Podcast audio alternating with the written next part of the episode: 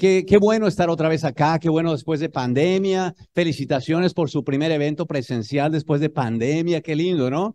Hay gente que seguramente está aquí que nunca había estado en una convención presencial, con toda seguridad. ¿Hay alguien que, esté, ese sea su caso? ¿Quiere levantar la mano, por favor? ¡Wow! Un montón de gente, un aplauso, qué bien. Buenísimo, buenísimo, buenísimo.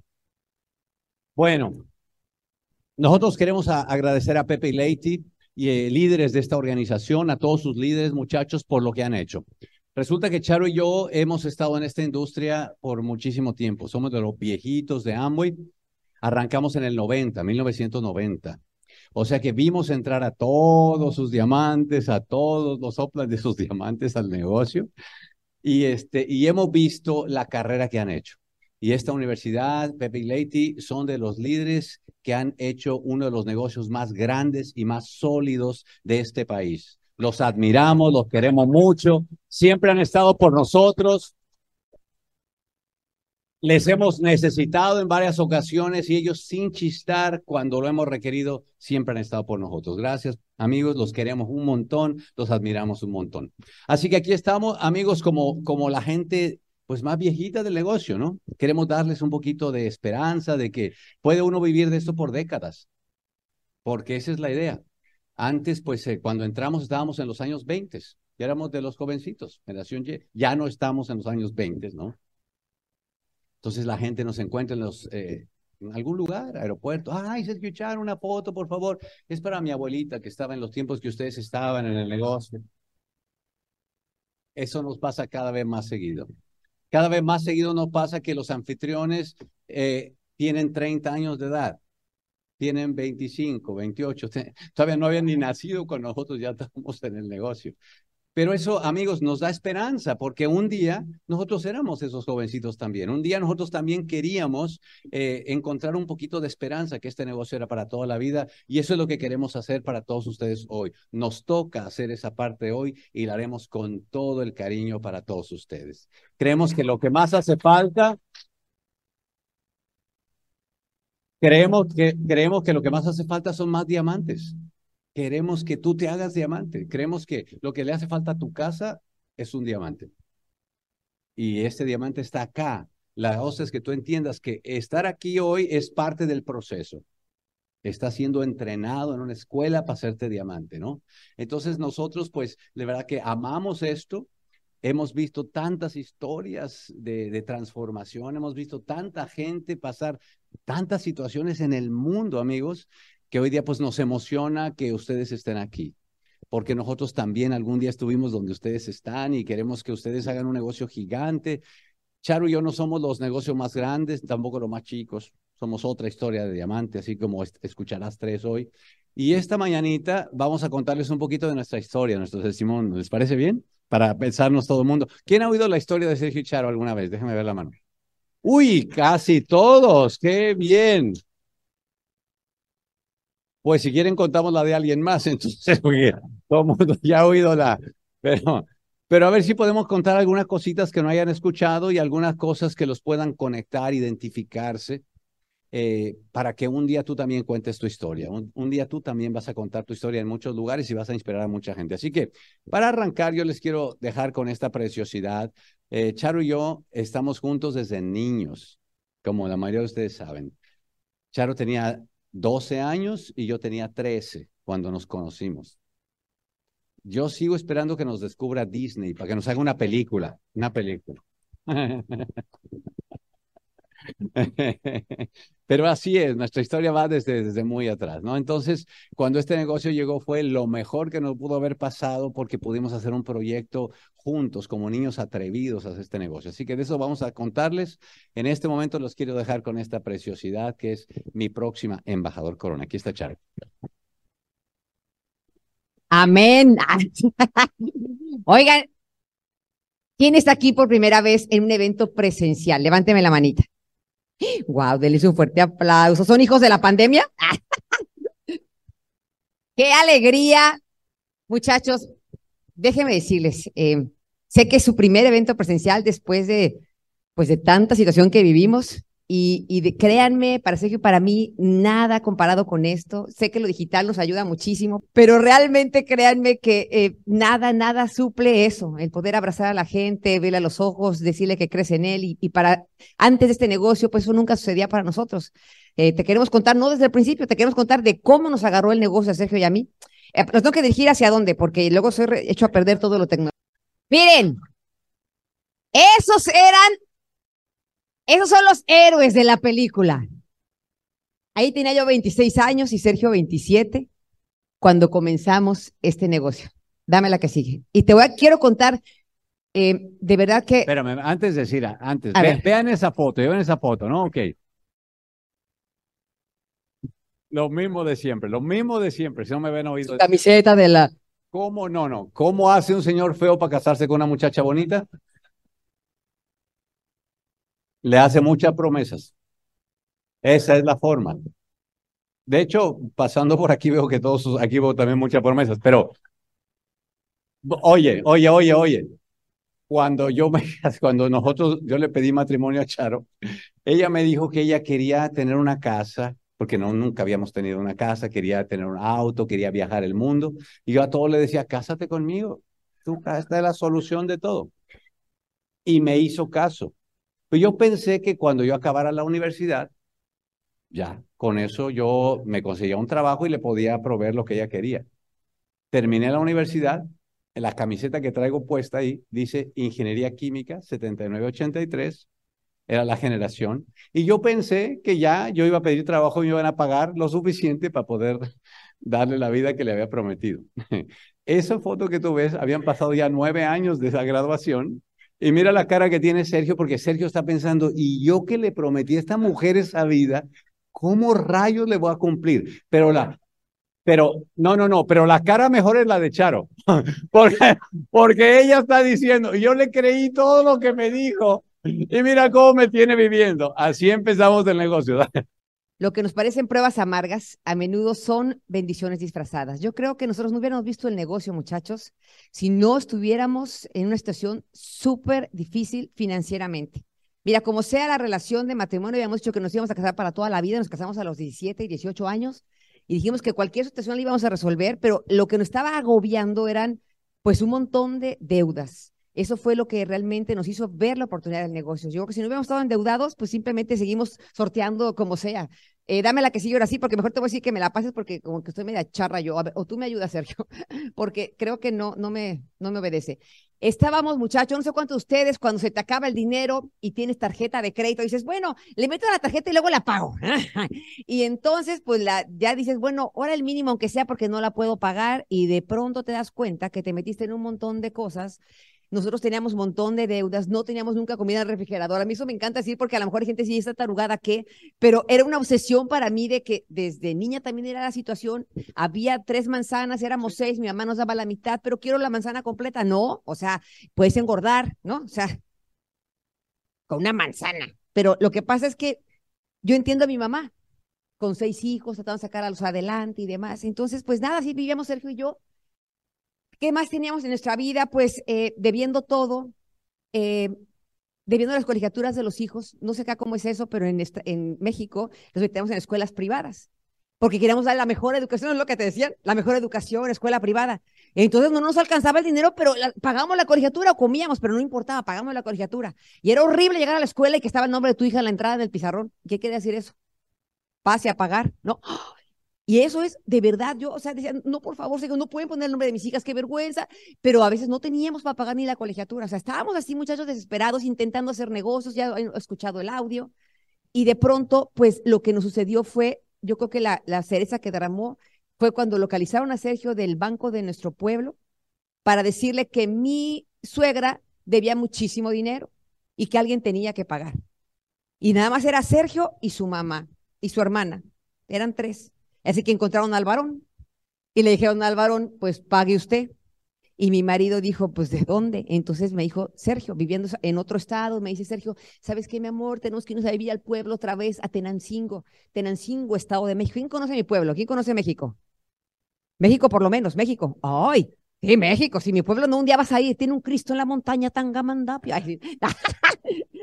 Pero Es bonito mi pueblo. Bueno, el punto es de que dejamos la ciudad grande para irnos a vivir al pueblo, para vivir con mi suegra. ¿Quién ha vivido con su suegra alguna vez? Mira, eso casi nos cuesta el matrimonio. Te lo digo de verdad. Porque mi suegra era una señora colérica con colérica con colérica. Y yo llego ahí, que soy sanguínea, colérica, no, ese era un choque de trenes, pero yo tenía que ser prudente porque ¿de quién era la casa? De la suegra.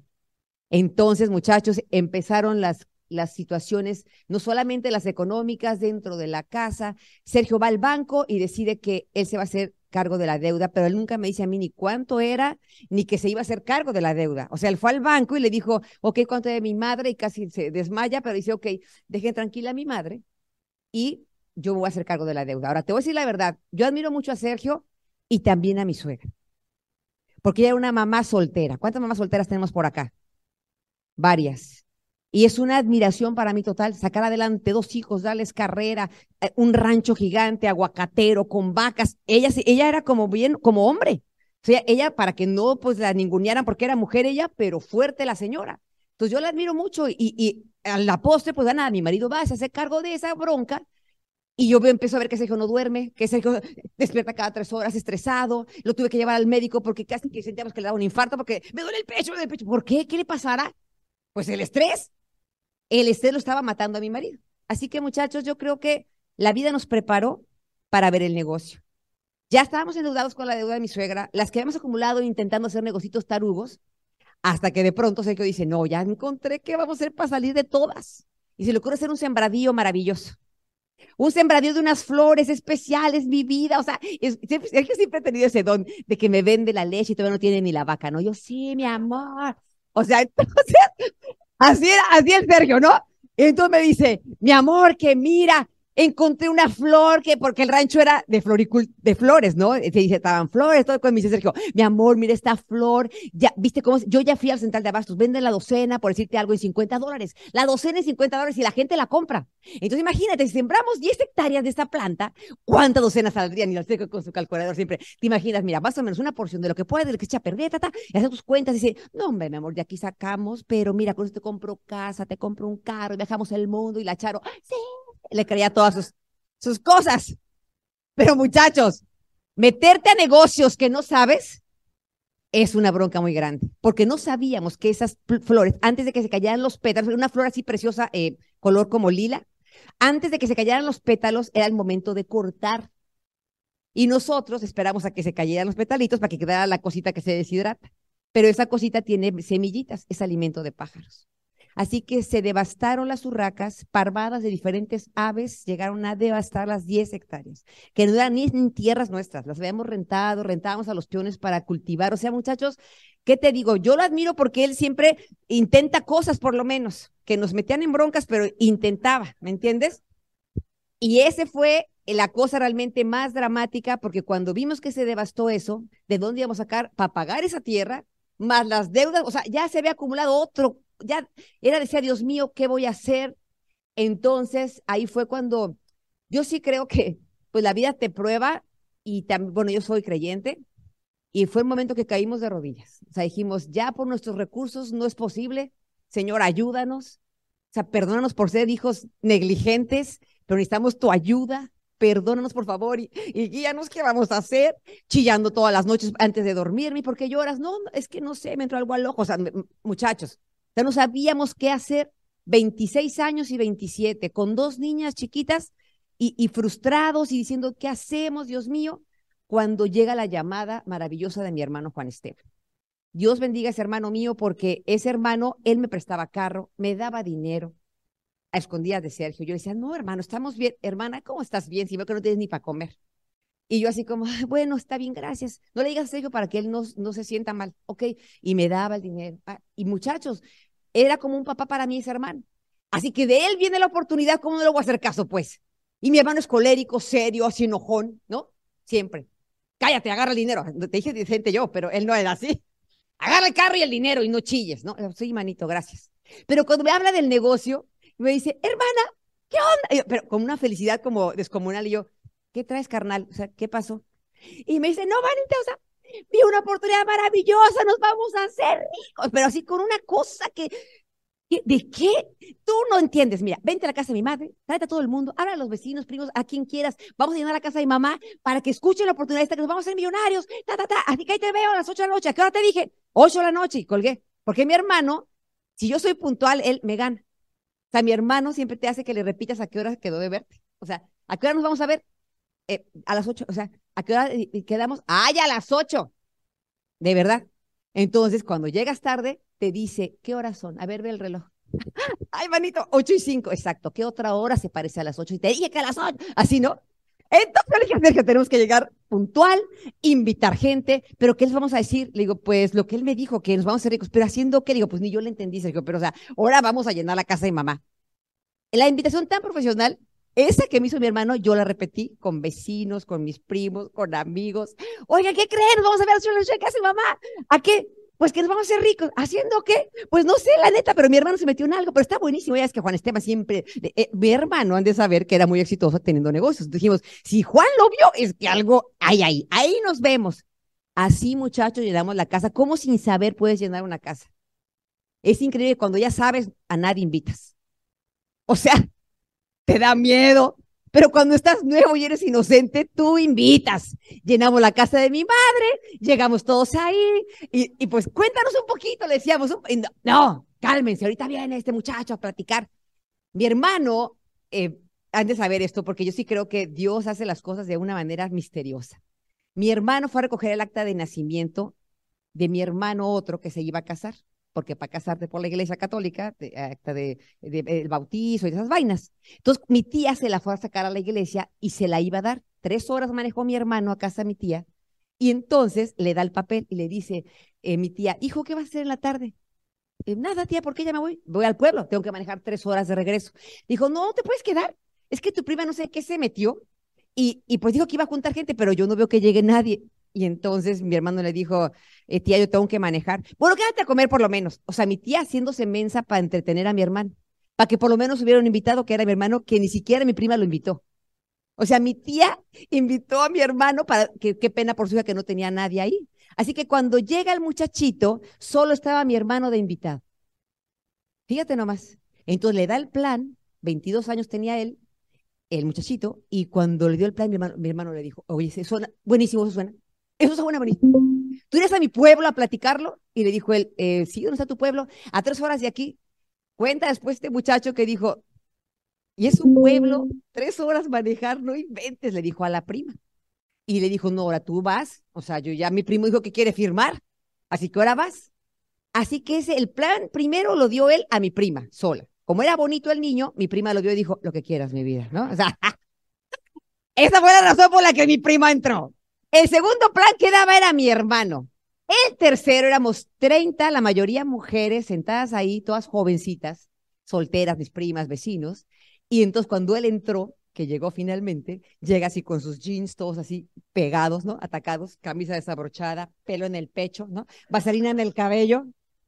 Y fresa, no sé si entienden eso en mexicano, pero fresa es alguien que es papá rico, así que pues así me entiendes, o sea, y, hablando así, o sea, escupe la papa, ¿no? Entonces llega el niño ahí todo presumido, así llega y, monta su pizarrón y todo el cuento, y entonces dice, hola, pues déjenme platicarle, es un proyecto, o sea, ¿no? Y todas mis primas, cuando lo vieron, como era bonito, todas, ya sabes, ¿no? Tirando baba. Cada vez que él que volteaba para el pizarrón, mis primas lo veían por la espalda y, ¡uh! y el niño se regresaba como, o sea, muchachos, me hubiera encantado que existieran los celulares en esa época para, grabar todas las tarugadas, pero mi prima lo calla a medio plan, está empezando a hablar de la compañía y no sé qué, pero, y entonces dice, no, no, no, espérate, no has hablado de los productos, le dice mi prima. Entonces, su silla que estaba por ahí, la trae al frente del pizarrón, se sienta aquí y dice a mi mamá, tía, préstame una tina y un trapo blanco porque lo vamos a batir, les vamos a hacer un experimento, primos. Y entonces la prima saca el trapo blanco, le echa, échale todo, tía, grasa, huevos, aceite, todo lo que quieras, bátelo, bátelo, bátelo, chicle, o sea. Y entonces ahora pone la tina enfrente del pizarrón, se sienta, le echa agua y saca el LOC, pero le echa media botella de LOC. O sea, o sea, mi prima dice, no, para que, para que se le quite bien y cierra y empieza aquello a, moverle y no, ay, perdón, y sacaba el trapo, seguía manchado, lo metía y así, mira, horrible. la, la se empezó a querer caer, entonces que mi prima dijo, bueno, eh, continúa con el plan, ¿no? Y se fue para allá. Y entonces muchos dijo, ok, gracias Esperanza, déjame terminar. Y se arranca otra vez con los círculos. Pero como nos estábamos riendo todos, así como ustedes, nadie estaba pelando al muchacho, él se quedó enfocado solamente viendo el pizarrón y empezó a dibujar la parte de la lana. Dios lo bendiga. Empezó, este eres tú, y se invitas a seis, cada uno a cuatro, todo nervioso, le borraba, se sudaba, se limpiaba, o sea, empezó a, a batirse de plumón todo el pobrecito. Y entonces dice que si haces eso, llegas a diamante y pagas tus deudas. De la nada, si el Sergio, estamos hasta atrás, se para y dice, yo quiero entrar. Y le digo, cálmate, mi amor. Y mis primas, ay, tu marido, me, me codeaban, ¿no? Yo, ay, pena ajena, Sergio, siéntate, te metes a todo, ¿no? O sea, y el pobre Sergio me dice, tú no entendiste, espérame, el muchacho hizo lo correcto, Dios lo bendiga. O sea, ya no siguió con el plan, le dijo, ven, le dijo a Sergio, ven. Se cayó, nunca terminó, que los sueños, que la empresa cero, le dijo, ven, como diciendo él, con este término se acabó el, el carajo. Y sa- saca, saca la caja y le hace que firme el contrato. Yo veo que Sergio se empieza a firmar cosas y dije, ¿qué está haciendo mi marido?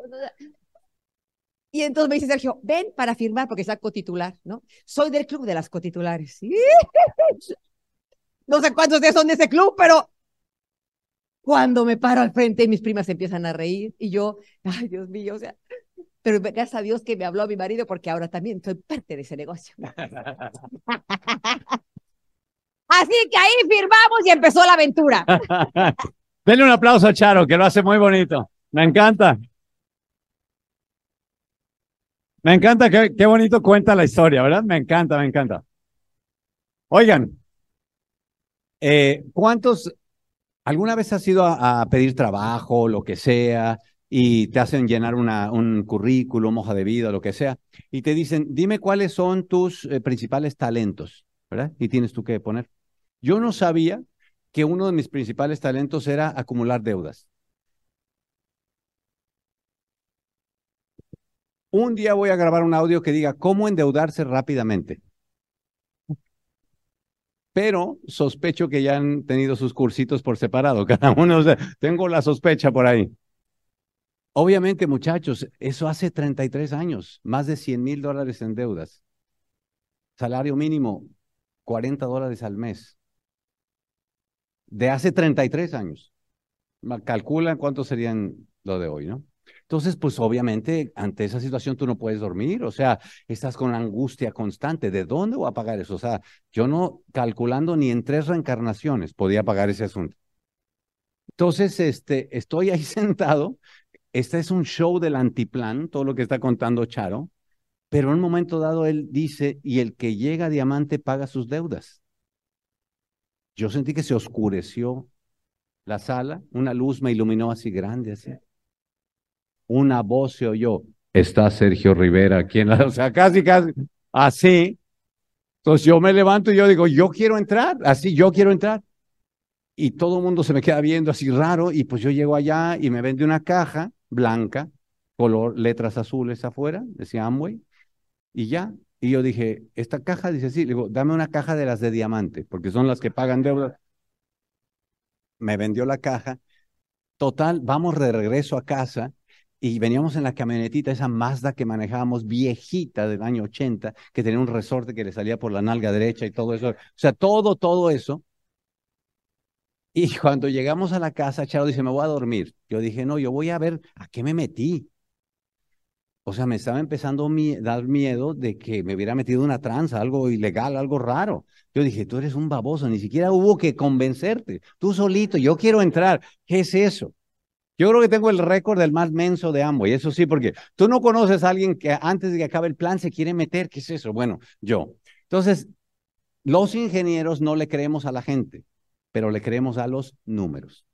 Entonces yo saqué una hoja en blanco, saqué mi calculadora y me empecé a dar el plan ahí mismo, diciendo, si los números dan, es que esto es verdad.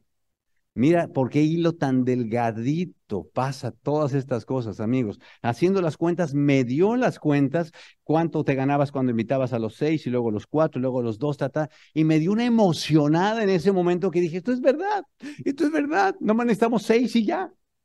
Seis, la mitad del pueblo es familiar de Charo. Yo tengo 36 primos hermanos. Los compañeros de la universidad que nos juramos amor eterno. ¿A quién meto primero? Yo hacía mis cuentas, estos van a ser mis líderes del principio y tal. Trato de ir a dormir, no puedo dormir. O sea, Charo me da un codazo por ahí la madrugada, ya duérmete, por favor. Me urgía ya, no me vayan a ganar a mi gente, decía yo. Al día siguiente en la mañana, Charo dice, tengo una noticia, nos vamos a salir de eso. Digo, ¿cómo nos vamos a salir de eso? Acabamos de entrar. Dice, es que estuve pensando y eso es una, eso es una tranza. Digo, no, no, no, no. Tú estabas durmiendo, el que estaba pensando era yo. O sea, ahí, ahí arrancó, amigo. Deja cuento esto, mami, porque esto es bonito, esto es bonito. Entonces dije yo, eh, lo que hay que hacer, Charo dice, ok, si quieres, dale tú al negocio, pero no te metas con mi gente, me dijo. Yo ya los tenía acomodados ahí en las patas y todo. O sea que me, me tumbó el grupo ahí de inmediato. Pero yo dije, esto hay que hacerlo. Entonces voy con mis cuñados, que ya lo había visto, y le digo, cuñado, yo ya me metí, ¿cómo, cómo hacemos esto? Y dice, pues yo ya he visto esto dos veces, porque él ya lo había visto una vez y otra vez acá. Le digo, creo que el negocio este se trata de vender cajas, porque yo compré una caja. Entonces me imagino que uno vende y compra cajas. Entonces dije, ¿dónde compra uno las cajas para vender? Y dijo, yo creo que en el almacén. ¿Dónde está el almacén? En Ciudad de México, tres horas de distancia. Camionetita, tres horas buscando el almacén de Amway quiero por favor de la caja esta para que uno compra para entrar. Me dijo, sí, sí, el kit de inicio. ¿Y cuántas quiere? Le dije, véndame 80 para que me alcancen para la semana. Amigos, ¿cómo se llama eso? Se llama bendita inocencia. Dios protege a los inocentes, ¿sí o no? Bendita inocencia. Entonces, compramos 80 cajas Y yo llegué y pusimos las 80 cajas en la sala de la casa de mis suegros, ahí. Y entonces yo le dije a mi cuñado, bueno, yo creo que hay que volver a hacer otra junta y alguien dice unas palabras y otra gente compra cajas. Entonces yo dije, yo hablo, yo no tengo problema para hablar, pero ¿qué digo? O sea, no tengo una idea qué hay que decir. Tú ya lo viste dos veces. Entonces empezamos a apuntar lo que nos acordábamos de lo que había dicho. ¿Pero qué nos acordábamos? Nada. Seguramente él dijo, uno puede ganar regalías como los actores, que porque Elvis Presley y tal. Y entonces dijimos, Elvis Presley es diamante. El hombre estaba más muerto que nada. Y así hicimos todas las barbaridades. Entonces, al día siguiente volvimos a llenar la casa. Lo que dijo Charles es verdad, es real. ¿Cómo es que cuando no sabes llenas la casa? Y cuando dan el curso de cómo invitar ya no viene nadie. Increíble, ¿no? Increíble. Entonces llenamos la casa y entonces otra vez sentada la gente, ¿de qué se trata? Y yo me lancé. Entonces, como no había pizarras ahí en Tenancingo, Pueblito, en unas, en unas cartulinas blancas apuntamos las notas y mis cuñado hacía la cartulina y le hacía así. Y yo platicaba lo que decían las cartulinas. ¿No te, no te parece que sea lindísimo tener eso ahí montado en YouTube? ¿Te imaginas cuántos hits tendrían esos videos? Increíble. Total, que yo termino de dar mi plan, así muy emocionado, y digo, bueno, todos los que quieran caja, hagan una fila, por favor, porque solo tenemos 80 cajas. Entonces, la gente hacía lo mismo que ella, se, reía y se empezaron a ir. Yo dije, ¿por qué te vas? ¿No has comprado caja todavía? ¿Quieres que te lo vuelva a explicar? Dijo, no, no quiero que... Y se empezaron a ir todos. Y ese, y ese día se inventó un dicho en ese pueblito que dice, pueblo chico. Ah, lo han oído también. Ahí se inventó, ahí se inventó en Tenancingo ese día, porque se empezaron a pasar la voz por todo el pueblo. Empezaron a decir, ya te habló Sergio, ten cuidado. Juan Esteban, ten cuidado. Están transando a la gente. Les están vendiendo cajas, les roban el dinero. Ese negocio es satánico porque el champú se llamaba Satinic. Y, y aparte había que, y, aparte había que tener seis, Oye, amigo, yo salí, yo salía a la calle del pueblo ahí, la gente me decía, me veía y decía, ahí viene, y corrían para el otro lado. Eh, tú te ríes ahorita, pero espérate que salga a salir a decirle a la gente que tú conoces, vas a ver cómo te va a ir. porque Dios es muy justo y a todo mundo le tiene los suyos. Amigos, lo que te puedo contar es que nadie entraba, ni siquiera me hacían caso. Yo decía, ¿por qué si yo entré, por qué nadie entra? Entonces se me ocurrió cambiar la onda y los, los empecé a dar fiados. Porque había que salir con esos. Los di todos fiados. Hasta el mes pasado no me los habían pagado. Sospecho que ya no voy a ver ese dinero. Y un día, yendo a la junta de negocios que uno va todos los lunes al Open, ¿verdad? O como le llamen, OE o como le llamen, íbamos de Tenancingo a Ciudad de México. Al terminar, yo ya estaba medio frustrado y, este, y entonces dicen, a ver, todos los líderes que estén en el grupo, que se queden al final para una junta. Los líderes son los que tienen más de 15. Y yo dije, yo tengo 80. Pues yo califico, yo califico como líder. Terminó la junta y, empezaron a promover la convención. Empezaron a promover. Charo no estaba en ese momento tan conectada, se había quedado en casa, claro, y entonces yo me quedo y al final empiezan a promover la convención. Porque viene un evento increíble, decían. Es un evento en el que hay miles de personas. Es un evento en el que se te quita el miedo, decían. Yo decía, ay Diosito, yo quiero que se me quite el miedo, por favor. Es un evento en el que dan toda la información. Yo decía, yo quiero la información también. Es un evento donde te dan toda la inspiración. Yo dije, yo quiero la inspiración. Y preguntan, ¿quién se apunta para la convención? ¿Te acuerdas del primero babosito que se paró la primera vez así? Se volvió a parar en la junta otra vez, yo. Y nadie más se paró. Y dice, bueno, entonces ven para el frente. Y yo dije, ¿dónde he visto esto otra vez? voy otra vez. Y ahí voy para el frente, ahí voy para el frente y me dan una hoja que decía aplicación para convención y todo era en inglés. Decía Atlanta Family Reunion. Yo decía, ¿y eso qué es? Yo no hablaba inglés. En Tenancingo no se habla inglés. ¿Y eso qué es? No, es que es reunión familiar. Yo digo, yo no tengo familia en Atlanta. No, no, no, así se llama. Entonces me pregunta, ¿cuánto quieres, cómo quieres pagar? Y yo dije, pagar, pagar.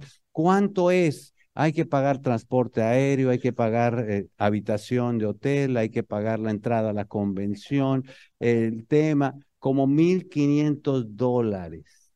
Mi madre. Y casi me rajo y volteo a ver a todos, están riendo de mí como diciendo, te dijimos y tal. Y entonces yo traía una chequera, que claro que esa chequera no, había, no había habido fondos como en meses, ¿verdad? Pero la, pero la traía, pero la traía. Y dije, ¿aceptan cheque? Dijo, sí. Y entonces le hice el cheque ahí con unos nervios increíbles. El miedo que me daba no era tanto el cheque, el miedo que me daba era cuando le contara a Charo. Porque Charo es colérico sanguínea y de parte sanguínea es muy tierna, ¿verdad que sí? No te la encargo cuando se monta en la parte colérica porque hay que temer ahí. Bueno, total, yo di el cheque y dije, Dios mío, a ver cómo lo cubro. Llegué a la casa de madrugada, Charo me estaba esperando, le tuve que contar, se injertó en Pantera, ya te imaginas todo el tema aquel, y un día estoy viajando para la convención. Y cuando viajo para la convención, el segundo día, el sábado en la noche, yo me emocioné tanto, amigos, que estaba en las lágrimas de la emoción de ver lo que iba a ser mi futuro. Como a 12, 1 de la mañana, yo le llamo por teléfono a Charo porque yo quería compartirlo con alguien. Pero antes de este negocio, ¿quién te habla a las 12, una de la mañana para algo? Entonces, Charo, cuando recibió la llamada, ¿qué dijiste, mami? ¿Con quién andas, desgraciado? Porque me habló con mucha emoción y, ¡ay, mi amor! Y yo... Creía que estaba en la cantina, ahí bebiendo o algo. Y entonces, amigos, pues nada, que yo, yo, yo regresé, pero también me dijiste de una noticia que había pasado. En, Ah, bueno, sí, la verdad es que, muchachos, Dios bendiga a Sergio porque todo se tuvo que dar como se dio. Resulta que yo cuando él me llama, ya lo oigo todo loco, no, mi amor, y que ahora sí, todo lo que te prometí, no, yo sé, ok, okay ahora déjame explicarte algo, mi amor. O sea, algo pasó el fin de semana que se metieron a la casa y me robaron los aparatos del gimnasio no he podido dar las clases de aeróbics, o sea, estoy frustrada, hasta con miedo en la casa, porque, y me dicen, no, mi amor, tranquila, yo te cuento después qué pasó con los aparatos del gimnasio. Para proteger su cheque que dio, vendió mis cosas del gimnasio, no lo mataba yo, o sea, y que este desgraciado tuvo algo que ver, no quiero ni, cuando llegue no se la va a acabar, ¿no? Ya. Entonces, o sea, que mató todo, o sea, me quemó las barcas. Era lo que nos daba de comer mi gimnasio. Ya no había nada, yo. Y ahora, pero déjame decirte algo. El Sergio que se fue, no fue el Sergio que regresó a la casa.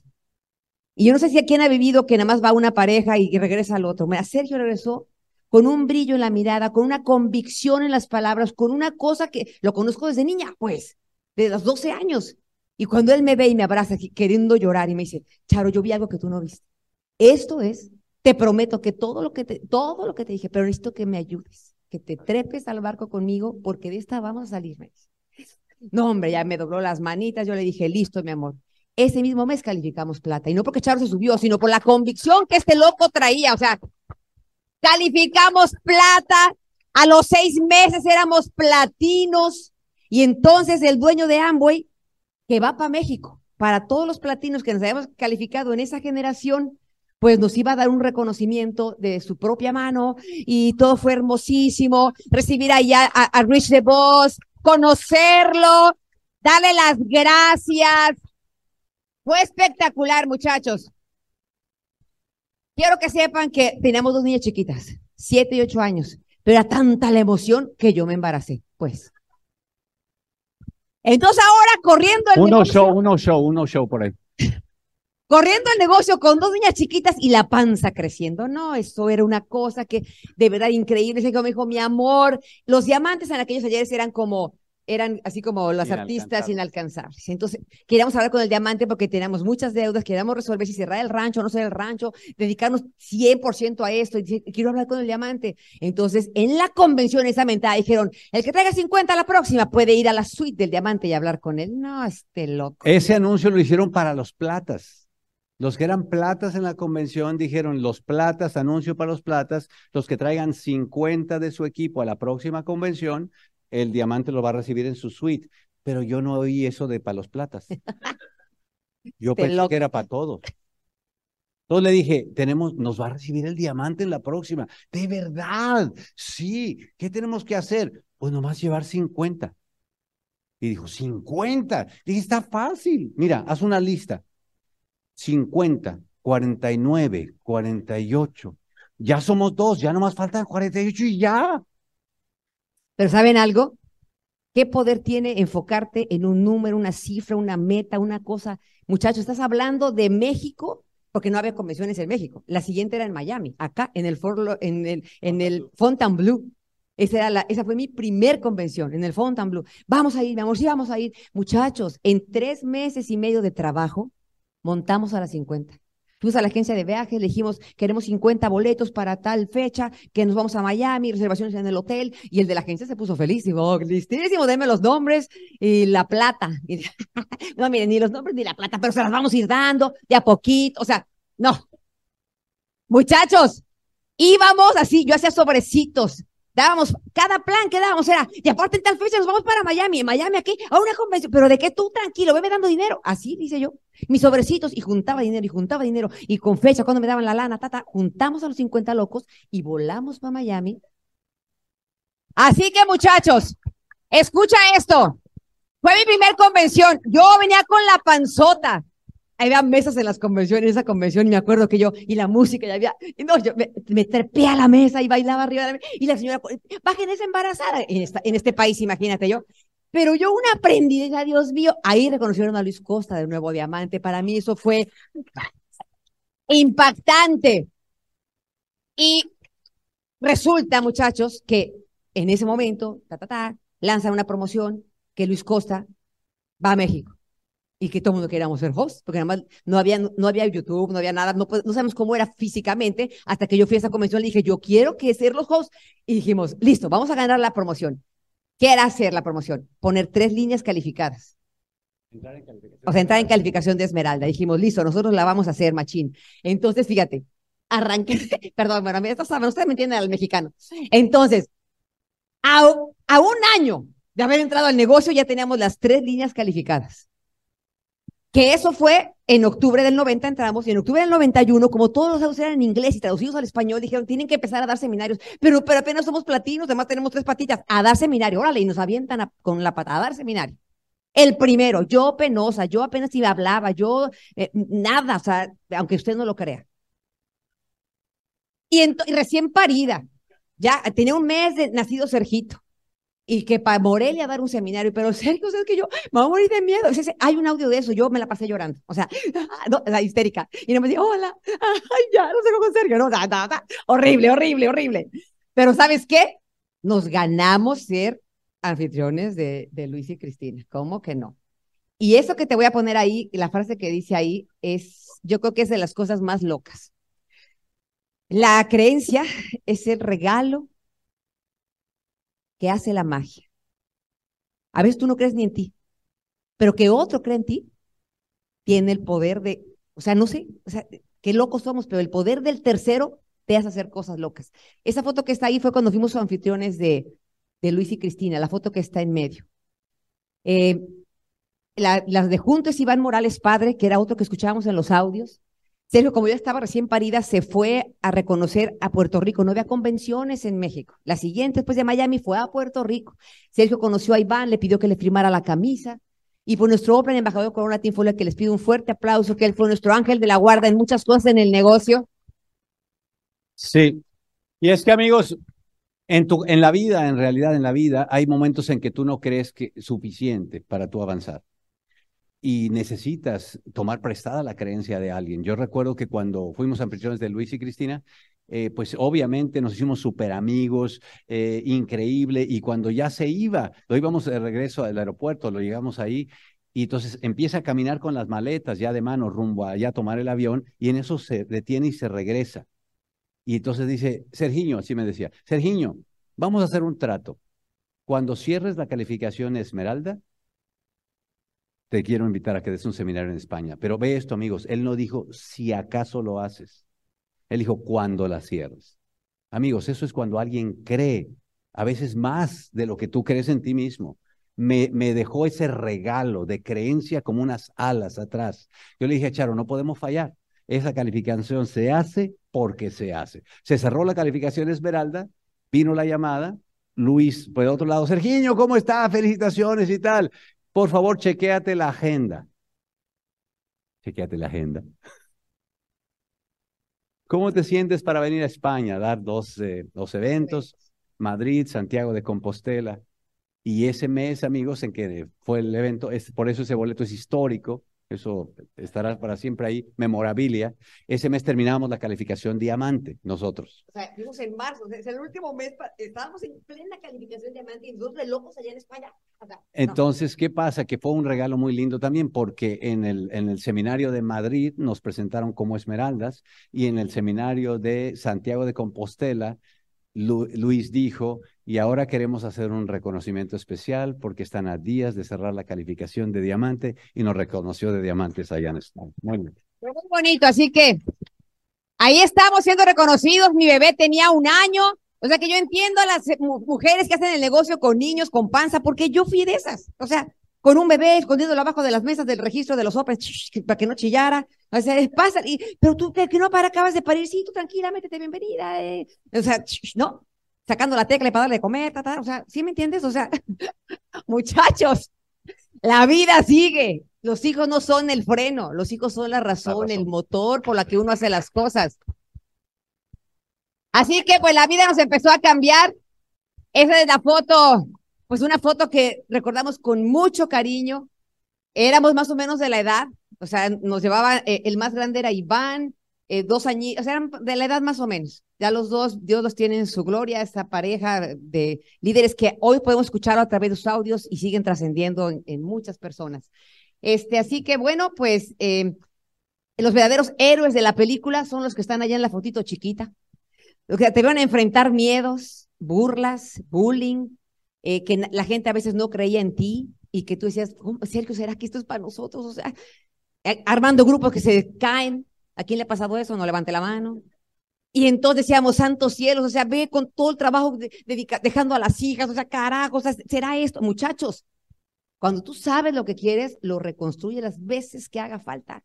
Porque esto, muchachos, no hay nada como este negocio. El estilo de vida que este negocio te da, nada allá afuera te lo va a dar. Así que pues, empezamos a hacer un montón de cosas. eh, llegó un momento en el que no voy a entrar en detalles, simplemente decirles que de un día para otro desaparecimos de nuestro país. La inseguridad se puso horrible. Hablamos con Tim y Tim dijo, están volándose para Estados Unidos ya. Sin avisar a la familia, sin nada.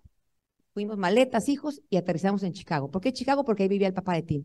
Y Tim dijo, tranquilos, lleguen ahí, yo, y tomó su jet y fue a Chicago. ¿Por qué? Por, eso amo tanto a Tim. Llegó Tim allá y como agarrar a sus hijos de, ya, ya, tranquilos, están acá en casa, están en este país, tranquilos.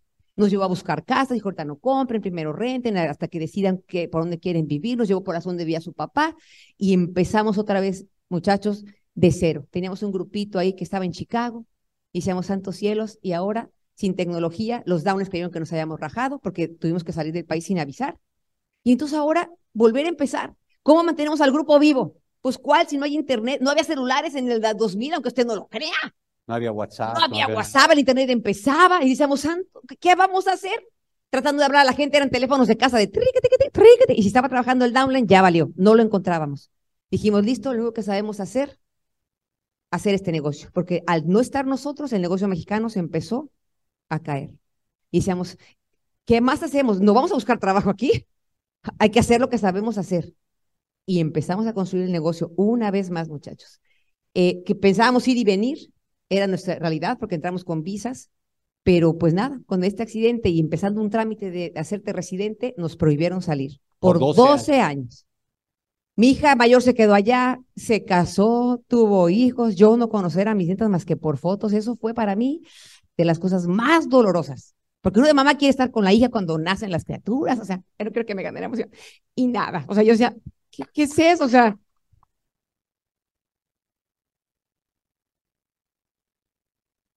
Pero nada, muchachos, la vida nos tenía eh, una sorpresa y nos dimos cuenta de eso que está ahí. Esa frase la amo, porque nunca sabes lo valiente que eres hasta que ser valiente es tu única opción. O sea, no íbamos a pedir trabajo, vamos a levantar este negocio otra vez, otra vez.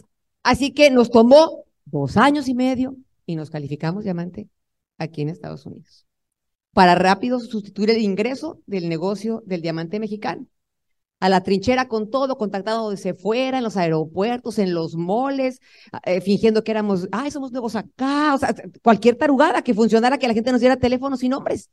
Y funcionó, porque pues como sea, muchachos, ya estábamos calificando diamante a los dos años y medio. Es la foto del primer diamante, yo tenía 29 años, Sergio 30. La foto del siguiente, em, cuando calificamos diamante acá, 10 años después de ese primer diamante. 10 años después de ese primer diamante calificamos diamante acá. Después, pues, eh, cuando ya pudimos regresar a México para el 2012, pues... Nuestro negocio de México era platino. Era platino. Y convocamos a la gente en una convención y eran 40. Eh, y dijimos, no importa, con 40 empezamos. Nos remangamos. En nuestro reconocimiento de diamante la primera vez había 8 mil personas en la convención de nuestro grupo. En un, en un palacio donde habían sido las Olimpiadas. Ahora eran 40. 40, pero dijimos, no importa, entonces juntamos a los 40. Dijimos, ¿qué onda? ¿Listos para comenzar otra vez México? Con ese entusiasmo, ya sabes. Y la gente, sí, diamantes, qué bueno que están de regreso, ta, ta, ta. Oh, me cachetes, a los dos años estábamos recalificando el diamante allá también. a fuerza, ¿cómo que no? Porque lo que ya sabes hacer, nadie te lo hizo, tú lo vuelves a construir. Los dos años siguientes fuimos ejecutivos y al doble en los dos mercados, bendita tecnología, porque ahora ya podíamos a través de la tecnología tener pues en los dos lados el negocio. Eh, la vida nos empezó a cambiar, ahora sí hicimos esa cosa del doble diamante que ya no existe, acá ya lo quitaron, pero cuando te calificabas doble diamante aquí, eh, la compañía te volaba en su jet, te llevaba la empresa, te recibía el dueño y padrísimo, entonces eh, yo saqué pues la mi banderota porque dije, ok, sí vivo acá, pero mexican, hijos, ahí ¿no? O sea, padrísimo. Y después, pues nada, nos llevaron a su isla privada, Peter Island, que ahorita ya la reconstruyeron porque le pasó un tornado y ahorita ya puedes volver a ir a Peter Island. Este, em, pues nada, eh, pues, volvimos a hacer nuestra, nos entrevistaron una revista ahí, eh, Entrepreneur, bla, bla, bla. Me grabé mi disco de charra para que mis nietos cuando crezcan digan, esa, esa mera. Eh, eh ahora, este, cuando cumplimos 25 años de casados, ahora sí parece la boda, porque la otra parecía la primera comunión, o sea, Imagínate, 17 y 18, o sea, nada. Hay 25 años. Ahora que cumplamos 50, queremos hacer un reventón en la playa y a muchos de ustedes lo vamos a invitar. Van a estar invitados, padrísimo. Así que bueno, nada. más cosas que te puedo decir, hacernos cargo de nuestros padres financieramente, porque el plan de mi país es tener muchos hijos para que tus hijos te mantengan cuando te hagas viejito. Yo no sé en qué otro país es eso, pero México es eso.